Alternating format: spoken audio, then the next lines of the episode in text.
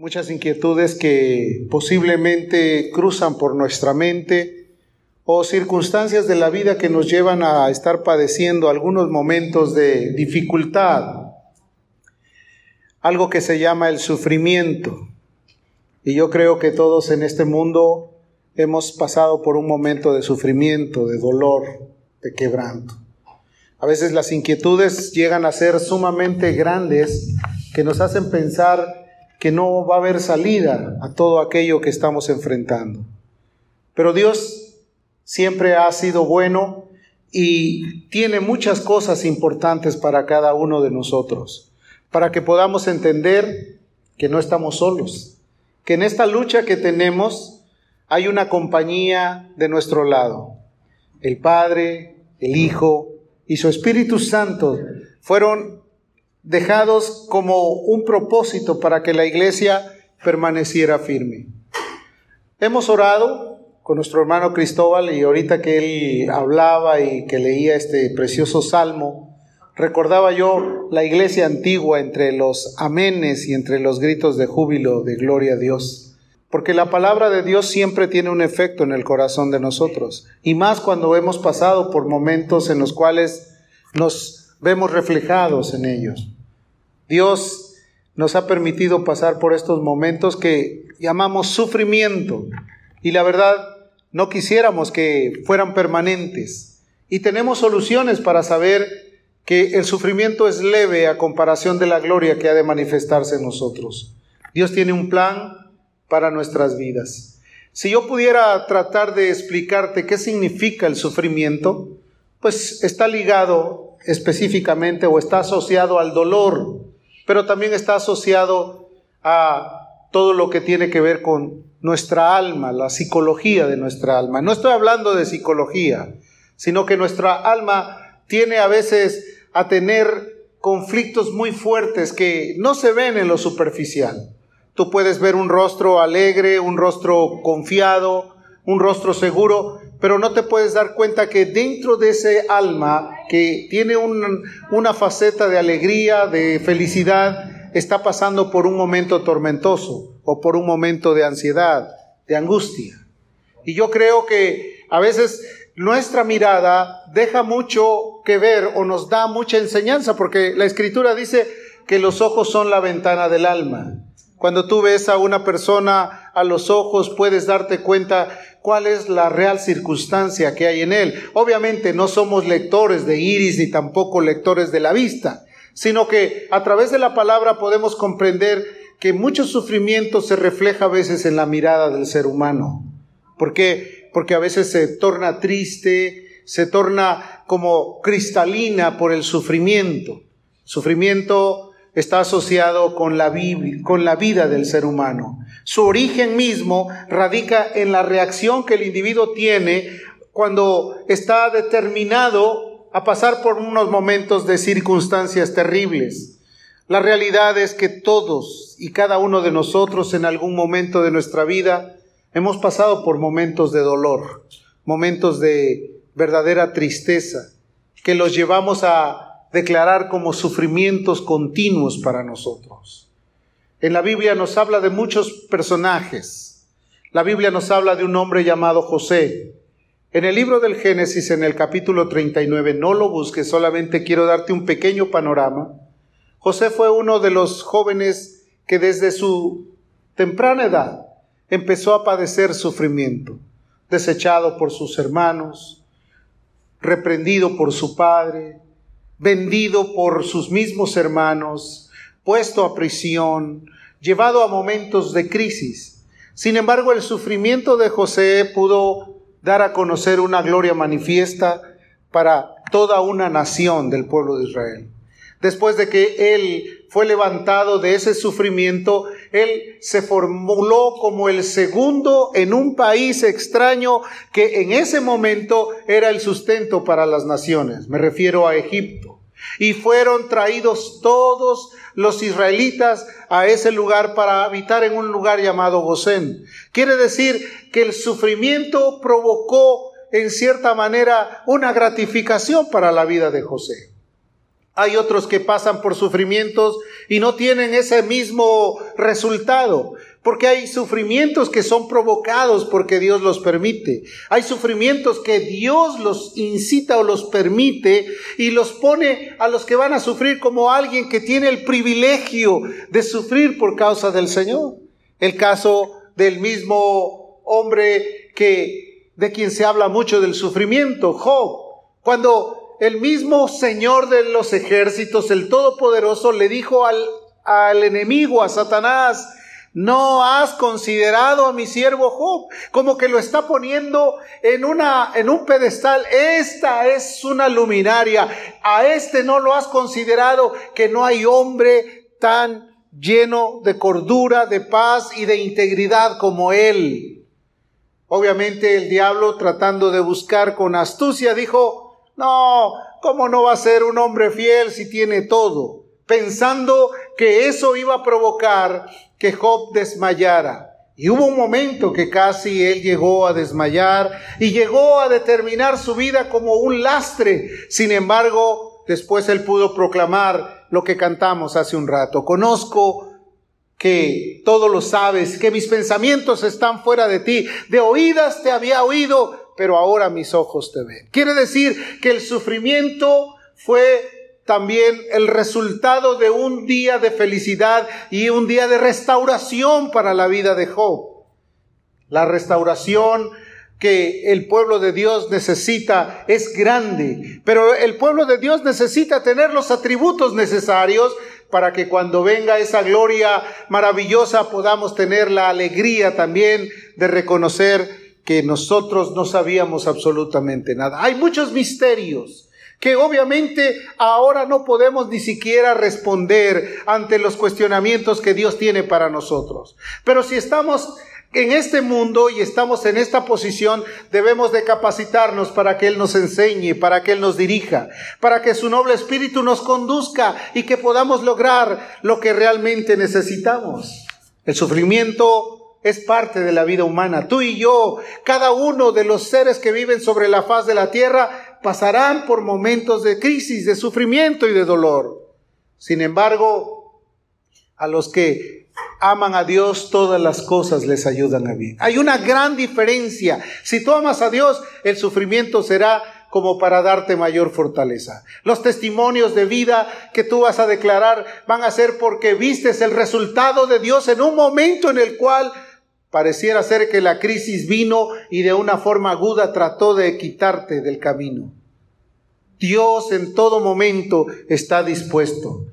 Dios creó al hombre no para que el hombre sufriera, sino para que el hombre se desarrollara. Una de las características del sufrimiento obviamente es, la desobediencia, la rebeldía ante Dios. En algunos casos específicos, Dios utiliza el sufrimiento para levantar el carácter de alguien y que glorifique mucho al Dios del cielo.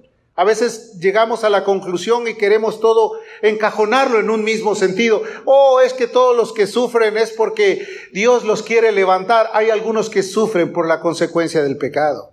Porque la Biblia dice que la paga del pecado es la muerte. La Biblia también describe que sabroso le es al hombre el pan de mentira, pero luego su boca se llena de cascajo. Quiere decir que todo lo que el hombre hace de acuerdo a su comportamiento tendrá un resultado. Lo que el hombre siembra, eso también recoge. Dios en su afán de ayudarnos dice la escritura que todo lo hizo perfecto y lo hizo de una gran manera bueno para que el hombre se satisfaciera en él. Vamos a ver al libro de Génesis en el capítulo 1, versículo 31. Cuando Dios creó al hombre, dice, y vio Dios todo lo que había hecho. Cuando la creación dice que él vio que todo lo que había hecho, lo había hecho bien, que era bueno y de gran manera.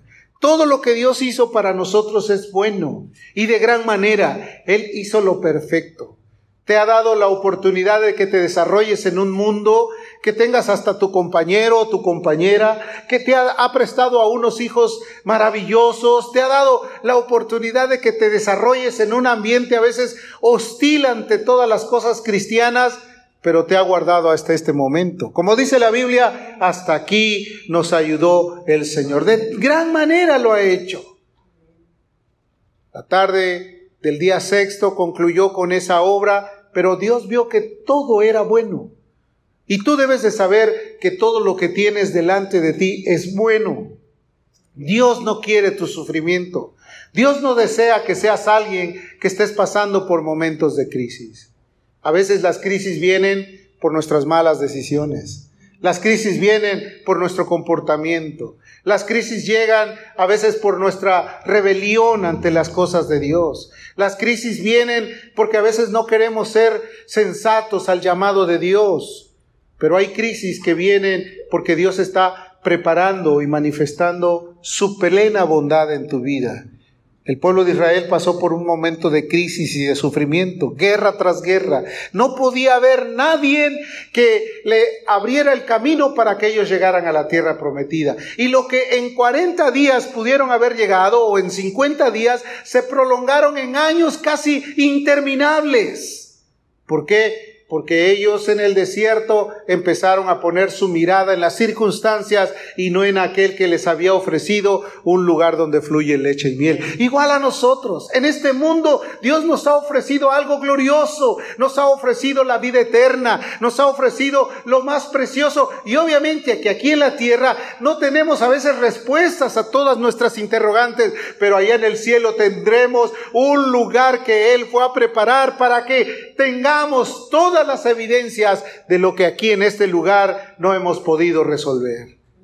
Dios va a quitar todo sufrimiento.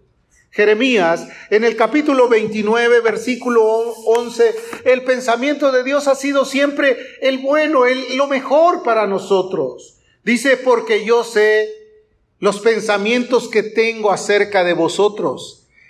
Dice el Señor, pensamientos de paz. Él piensa para ti paz él piensa para ti seguridad. Él piensa para ti bondad. En otras palabras, Dios está siempre pensando buenas cosas para nosotros. ¿Por qué no podemos adquirir esas buenas cosas? A veces porque no nos queremos enfocar en Él. Posiblemente porque los distractores de este mundo son demasiados. Posiblemente porque las pruebas de vuestra fe son demasiadas que a veces no estamos dispuestos a superarlas. Pero los pensamientos de Dios son pensamientos de paz. Él quiere lo mejor para ti. Él desea lo bueno para tu vida. Él te quiere sacar para llenarte de toda su bondad y de toda su compasión. Nosotros hemos perdido demasiado tiempo, hemos perdido demasiadas oportunidades, pero en el transcurso de ese caminar sabemos que hemos sido enderezados a veces por la vara de Dios. ¿Cierto o no es cierto? Porque la escritura describe que Él es nuestro pastor y que su vara y su callado nos infundirán aliento. Y hay ocasiones que el sufrimiento viene por causa de la vara de la corrección que nos tiene que llamar otra vez a su regazo. No pretenda ser llamado por esa corrección. Mejor, escucha la voz de Dios, atiende la voz del clamor de Dios y vuelve con todo tu corazón y dile, Señor, aquí estoy. Hay pensamientos de paz y no de mal para darnos el fin de lo que esperamos. ¿Qué fin esperamos? La bendición de Dios, ¿no? Eh, la bendición de Dios es la que enriquece, la que no añade tristeza. Nuestro Dios siempre ha tenido sentimientos de bondad, sentimientos de paz sentimientos de gloria, tiene buenos pensamientos. Es más, yo te puedo asegurar que Dios piensa demasiado bien en ti y ha provocado que esta mañana tú hayas tenido el deseo de estar aquí. A lo mejor batallaste mucho, ¿verdad? Oh, ir a la iglesia, y estuviste quizás pensando, ¿y qué tal si mejor hago esto? ¿Y qué tal si mejor realizo esta otra actividad? Pero el pensamiento de Dios estuvo en tu corazón de tal forma que tú tomaste la decisión y dijiste, a donde quiera el Señor yo voy. Y yo me alegré con los que decían, a la casa del Señor iremos. La desobediencia, la fracturación hacia las cosas de Dios siempre provocan resultados que son fatídicos. José, Job, el mismo Señor Jesucristo, en el Nuevo Testamento el apóstol Pablo, yo creo que no ha habido gente que haya sufrido tanto y que hayan sido ejemplo para nosotros como estos hombres. Es más, el apóstol Pablo llegó a culminar con una reflexión que pudo transmitir a la iglesia. Fíjate lo que dice aquí en el capítulo 8, 18 de Romanos. Dice la escritura, pues tengo por cierto, tengo por cierto que las aflicciones, que el sufrimiento del tiempo presente no se comparan o no van a ser comparados con la gloria venidera que en nosotros ha de manifestarse. Estos problemas que a veces tenemos, si son por causa de que el Señor nos quiera madurar, no son nada comparados con la bendición que Dios tiene para nosotros. Si son sufrimientos porque nosotros los provocamos con nuestra desobediencia, entonces podamos decir como dijo Job, entonces yo vengo a ti y me arrepiento y te pido perdón por mis conflictos, por mis pensamientos que yo pensé superarlos con mi propia determinación. Dios quiere que comprendas. No, nada se compara con la gloria que en nosotros ha de manifestarse. Dios quiere ver una iglesia floreciente, una iglesia que esté atenta para el llamado del Señor. La trompeta va a sonar en cualquier momento. Ahora estamos más cerca que cuando creímos. Los cumplimientos a, las, a, los mensajes del cielo están siendo culminados. Hay toda clase de señales y una de las señales más fuerte y más evidente es la advertencia que el Señor mismo Jesús dijo que por haberse multiplicado la maldad el amor de muchos se enfriaría. Hoy se ha enfriado el amor de una manera terrible. Se ha enfriado el amor hacia buscar a Dios. Se ha enfriado el amor entre parejas. Hay una gran cantidad de hogares deshechos por causa de la falta del amor. Hay muchas iglesias que están completamente abandonadas por causa del amor a Dios. Hay infinidad de pecado por causa de haber eh, apartado el corazón de Dios y la maldad ha germinado como si fuera este una planta que florece en un mundo donde apenas la luz del amor se ve vigente en ciertos lugares. Es necesario que volvamos a las primeras obras. Es necesario que tomemos nuestra actitud y volvamos a Dios. El sufrimiento no lo vamos a poder inevitar, no vamos a poder decir, no, yo no voy a sufrir. Déjame decirte que aún en tus buenos deseos, en tus buenas intenciones, vas a tener que sufrir. Y si eres un cristiano ante un mundo que está plagado de maldad, vas a sufrir mucho porque te van a hacer burla, porque no van a creer en ti, porque van a pensar que has perdido la cabeza, porque el mensaje de la cruz para los que se pierden es locura pero para nosotros es vida. Todos pensarán que tú estás perdiendo tu tiempo, que has perdido la razón. ¿Qué, ¿Qué, es eso de estar escuchando mensajes que ya no tienen nada que ver con un mundo actual? Déjame decirte que este Evangelio es tan antiguo, pero tan poderoso que sigue siendo el poder de Dios para salvación. No hay otro camino, no hay otro mensaje tan especial como el mensaje del Evangelio. El Evangelio es la buena noticia, es el mensaje que fue publicado desde el cielo para los ángeles. Es el mensaje que tiene poder para hacernos libres, porque conoceremos la verdad y la verdad nos hará libres. La mentira, la tragedia, el fracaso, la traición, el dolor, la enfermedad, la muerte, la separación, los conflictos, todo eso se ha generalizado de una manera terrible. Es más, Mucha gente ha perdido la confianza hasta con la que duerme a su lado. ¿Por qué razón? Porque no hay amor, porque ese efecto ha estado siendo golpeado en el corazón de esta tierra. Pero Dios todavía tiene el poder para librarnos, para sacarnos adelante. ¿Cuándo va a terminar ese sufrimiento? Nuestra pregunta sería, ¿y entonces cuándo terminará el sufrimiento? El sufrimiento terminará cuando estemos delante de su presencia, cuando hayamos alcanzado las mansiones eternas, cuando podamos decir, ahora escuchemos la voz del amado que diga, entra al gozo de tu Señor, entra a donde está toda la paz y donde está toda la tranquilidad, en el lugar donde dice la escritura que Él enjugará la lágrima de nuestros ojos. Él limpiará nuestro quebranto, nuestro dolor, y no habrá muerte, ni habrá más llanto, ni clamor, ni dolor, porque las primeras cosas pasaron. El sufrimiento llegará cuando tú entres a las mansiones eternas. A veces pensamos, se ha ido nuestro hermano, si se fue en Cristo, gloria a Dios, ha librado la batalla, está en la presencia de Dios. Cuidémonos nosotros que todavía estamos tratando de alcanzar la puerta, porque a veces pensamos, es pobrecito, ya se fue, ya sufrió. No, hay de aquellos que queden si todavía no alcanzan la entrada perfecta, la puerta a donde Dios quiere que entremos. Él nos guiará más allá de la muerte. Él tendrá la disposición de ayudarnos, de fortalecernos. ¿Crees entonces que las aflicciones del tiempo presente no son nada comparadas con la gloria venidera que en nosotros debe de manifestarse? Va a haber una gloria maravillosa. ¿Por qué Dios permite el sufrimiento? Esa es otra pregunta. Si Dios nos ama, ¿por qué tengo que padecer? ¿Por qué tengo que sufrir?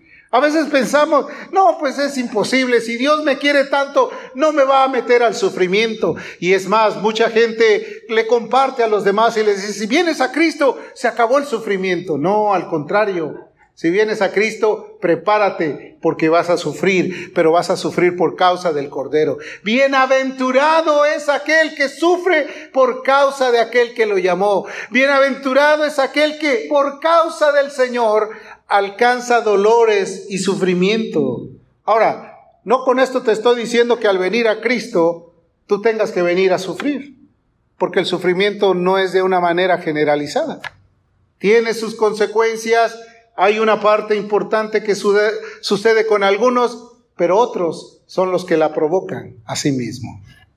Levante a los que se me duermen, por favor. Lo importante es Dios. Salmo 46, versículo número 10, dice aquí, estad quietos, estad quietos y conoced que yo soy Dios. Estad quietos, pero no tanto, porque luego con esa quietud, pues hasta suspiramos por dentro nada más y perdemos nuestra oportunidad de estar despiertos. Hermanos, ¿qué pasa con la iglesia cuando cae en un letargo? ¿Qué pasa con una iglesia que ya no tiene la efervescencia de alabanza a Dios? ¿Qué pasa? ¿Qué pasa cuando ya todo pareciera ser que no tiene valor ni tiene importancia? ¿Qué sucede? ¿Cómo está el corazón del hombre preparando salir del sufrimiento? ¿Listo para entrar al gozo del Señor? Querido hermano, Dios tiene planes perfectos para nosotros. Él vino al mundo para soportar un sufrimiento y fue el maestro en enseñarnos a Él. Y la Biblia nos enseña que si nosotros nos acercamos a Él, debemos acercarnos con confianza, porque dice que no tenemos un sumo sacerdote que no se compadezca de nuestras debilidades.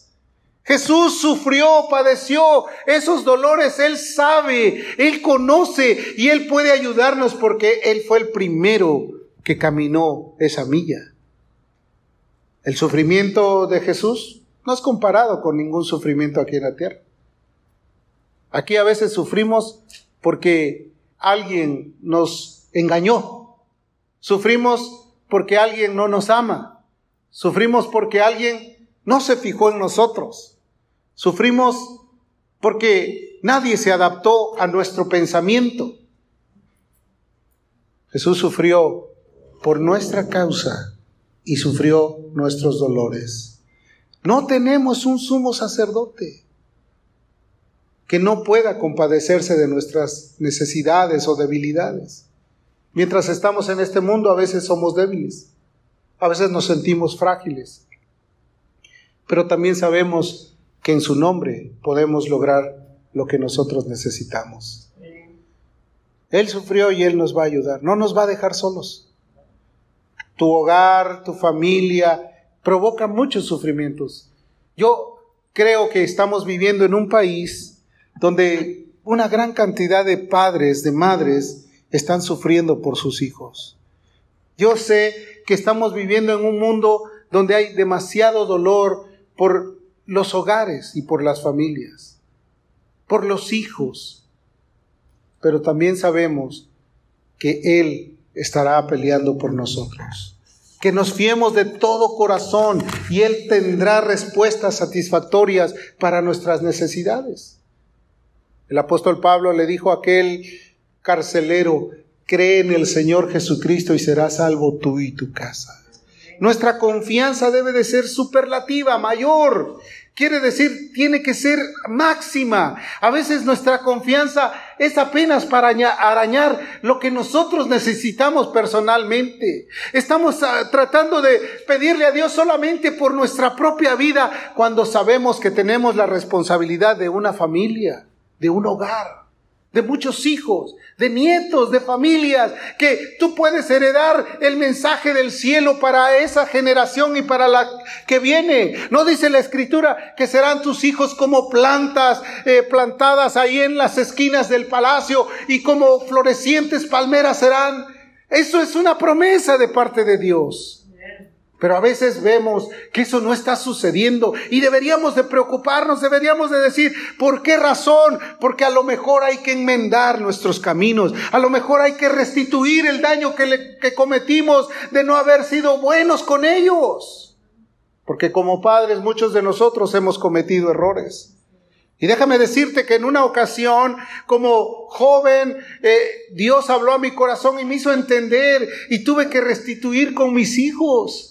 Tuve que decirles, yo los he dejado solos por mucho tiempo. Estaba saliendo para acá, para allá, a predicar y a veces los dejaba solos con su mamá. Y un día tuve que decir, perdónenme.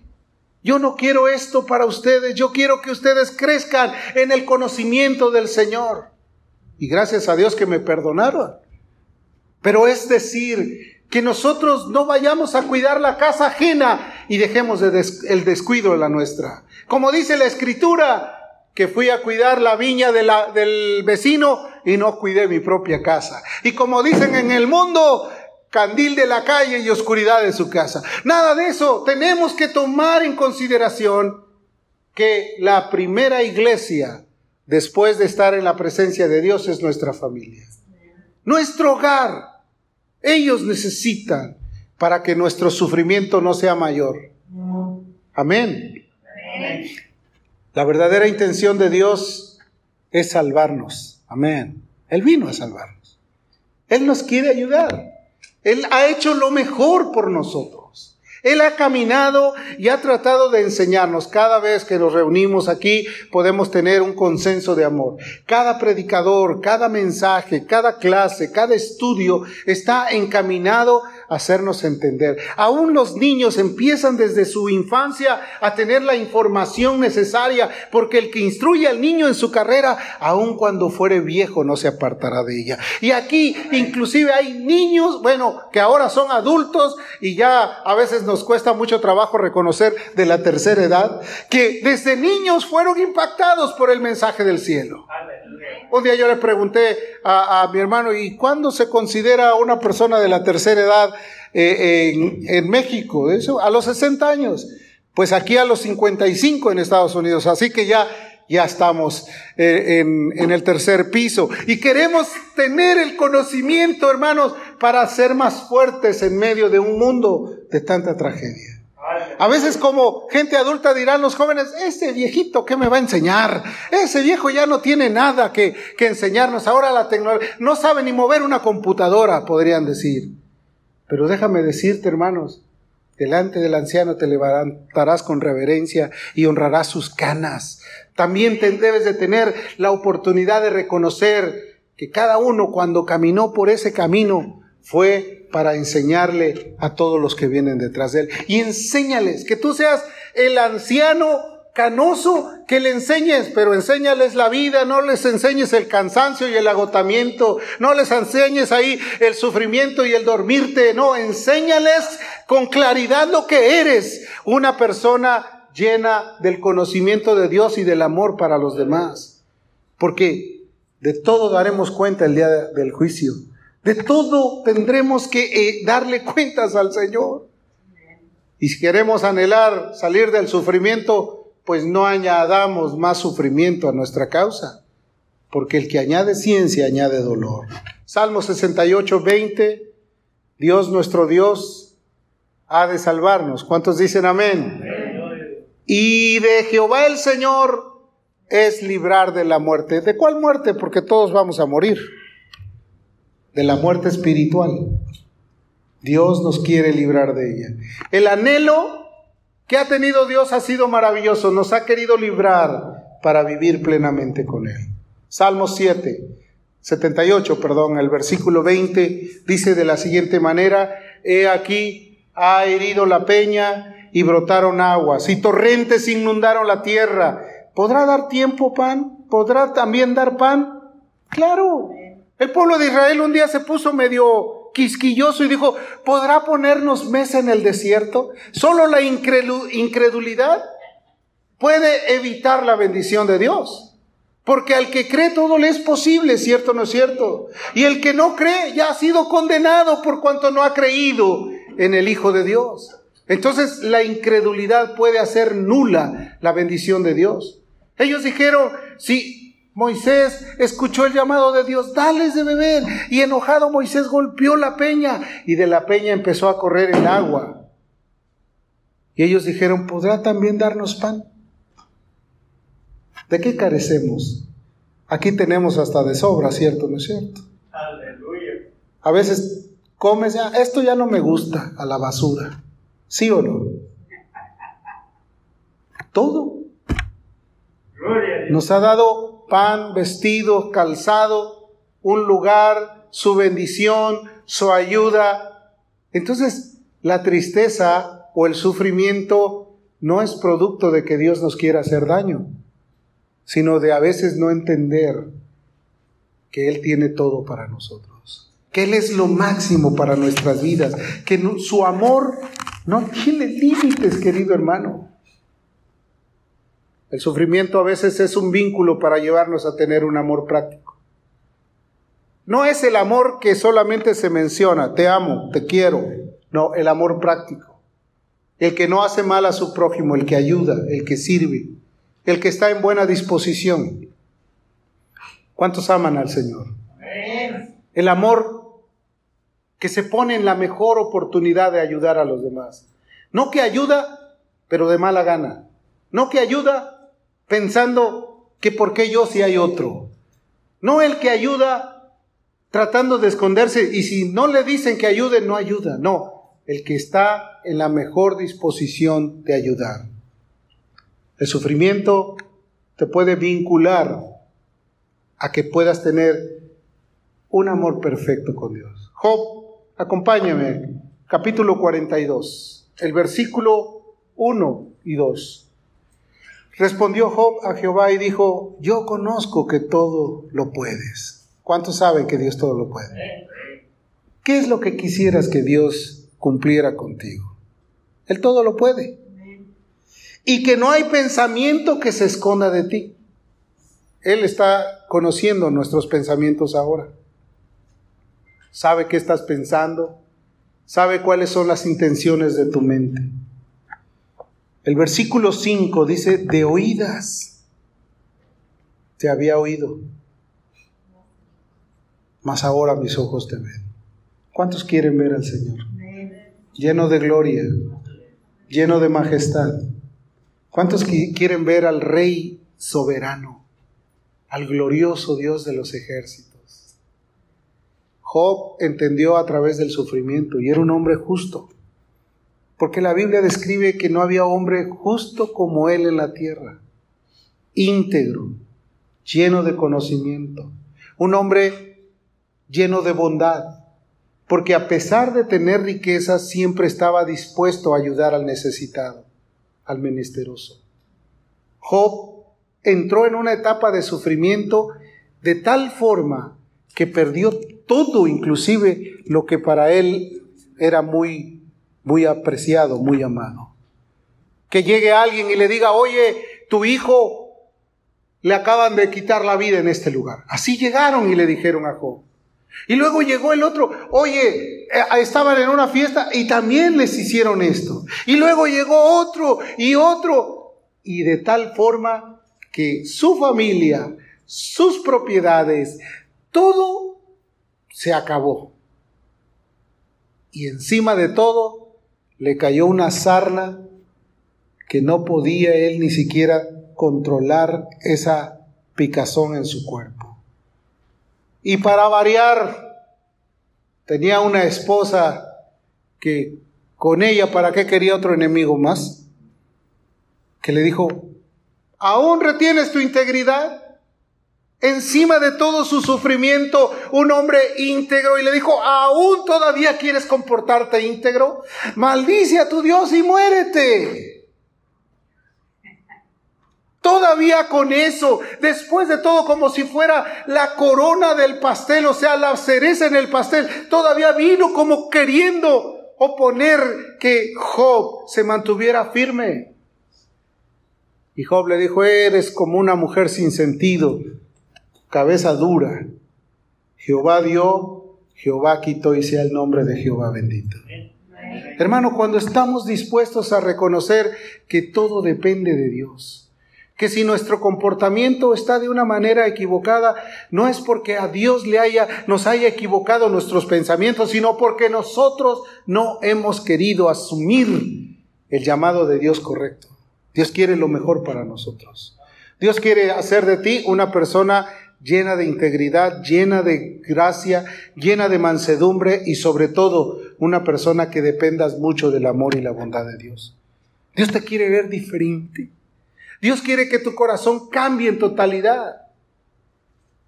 A veces la trascendencia de nuestra vida nos ha enseñado a tener un tren de vida, una conducta que casi ya es la que tenemos que hacer, como si estuviéramos en un régimen militar. Así eres y así te comportas y así debes de vivir. Cuando el Señor te ha puesto el mejor ejemplo, procurad seguir la meta del supremo llamamiento en Dios en Cristo Jesús. Sed manso y humilde de corazón. Sed tener la tranquilidad y la sensatez de decir, si antes esto me era molesto, ahora me va a ser agradable aún hasta caminar en el momento más escabroso, sabiendo que el Señor está de mi lado. Porque Él dijo, no te dejaré ni te desampararé. El sufrimiento no es prolongado. Si quieres que se prolongue, entonces sigue viviendo como hasta ahora has vivido. Si quieres que cambie y sea definitivamente cortado, empieza a encaminarte en el camino del Señor. Y no me importan las voces que vengan de afuera. Y no me importan las sugerencias del hombre. Y mucho menos las sugerencias que el enemigo quiera poner en mi corazón. Yo quiero oír la voz de Dios. Yo quiero estar dispuesto a poner mi intención en el Dios del cielo. Yo quiero estar quieto y quiero conocer que Él es mi Dios. Y Él os guiará a toda verdad y a toda justicia. Salir del problema y caminar en la obediencia existe una plena dedicación y una confianza. Hermano, no nos dejemos mover por ninguna manera de sentimientos, sino seamos coherentes y digamos, Señor, tú eres mi protector, tú eres mi ayuda, tú eres el único que me puede sacar adelante. Nuestro Dios conoce quién eres. Sabe cuántas cosas tienes por necesidad. Conoce tus pensamientos y tus inquietudes. Él sabe que ya estás desesperado por salir corriendo, a comprar, a ir a freír los, eh, los huevos o... Él sabe, te conoce, sabe cuáles son tus pensamientos. ¿Sabe que ya quieres correr a la hamaca después de darte un buen refrigerio de sueño aquí entre nosotros? Él sabe y conoce tu corazón. Querido hermano, ¿a dónde vamos a ir? ¿Cuál es el llamado de Dios para nosotros? Nuestro Salvador nos entiende y nos comprende. ¿Cuántos dicen amén? Él superó la aflicción y se levantó triunfante porque le quitó la autoridad al que tenía el imperio de la muerte, esto es al diablo. Amén. Y nos va a dejar entrar plenamente a su presencia. Él se compadece de nosotros en nuestro sufrimiento porque Él ya lo padeció. Y sabes una cosa, Él dijo que ninguna arma forjada contra ti prevalecerá si tú le obedeces. Hermano, no hay más sufrimiento ni hay más dolor y si hay sufrimiento, sabemos que Dios no nos va a dejar. Porque Él prometió que no va a permitir que pasemos una prueba mayor que la que podamos soportar. Él va a estar ahí, ayudándote. Pero comprométete con Él. Declárate ya completamente un instrumento en sus manos No te resistas al amor. No te resistas a lo que Dios quiere de ti. Resiste al diablo. Resistid al diablo y de vosotros huirá, pero no resistas al amor de Dios. ¿Quién podrá algo, hacer algo en contra del amor? Nadie. La Biblia dice que el amor todo lo sufre y todo lo cree. Por amor es que nosotros aún estamos con vida para dar testimonio. Y sí, en cualquier momento puede llegar ese llamado de atención. Pero Dios nos ha dado esa oportunidad. Todos ya pasamos por momentos críticos, en donde quizás el pensamiento vino, pues ya voy a colgar los tenis. Pero hasta este momento aquí nos ha ayudado. Y no, no pienses que porque uno está más adulto está en primer lugar de la fila, ¿no? Porque hay algunos que se adelantan como que no quieren quedarse atrás y dicen yo voy adelante. Así que cuídese y créale a Dios que Él quiere acabar con el sufrimiento. No hay más tristeza ni más dolor. Cristo es nuestra solución, es la única esperanza para nuestras vidas. Vengamos todos, vengan todos y díganle, Señor, gracias, porque sé que en ti superaré cualquier clase de sufrimiento. Venga aquí en el nombre de Jesús.